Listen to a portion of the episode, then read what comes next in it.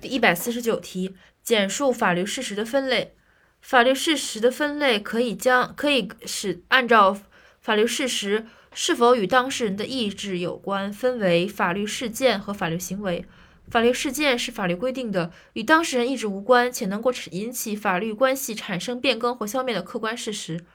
然后它分为按照呃事件能否由人们的行为而引起，分为绝对事件和相对事件。绝对事件是会因为自然原因与自然自然原因而引起的，而相对事件由人们的行为引起，但它的出现在该法律关系中并不以权利主体的意志为转移。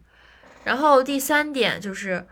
呃，另外一个分类就是法律行为。法律行为指的是与当事人意志有关的，能够引起法律关系产生变更、消灭的作为或者不作为。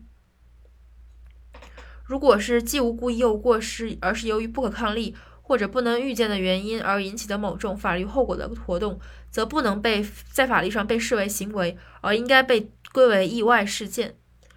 在民法上，人们常常把两两个或两个以上的法律事实构成的一个相关整体分为法，称为事实构成。这个非常简单，就是民法上的东西。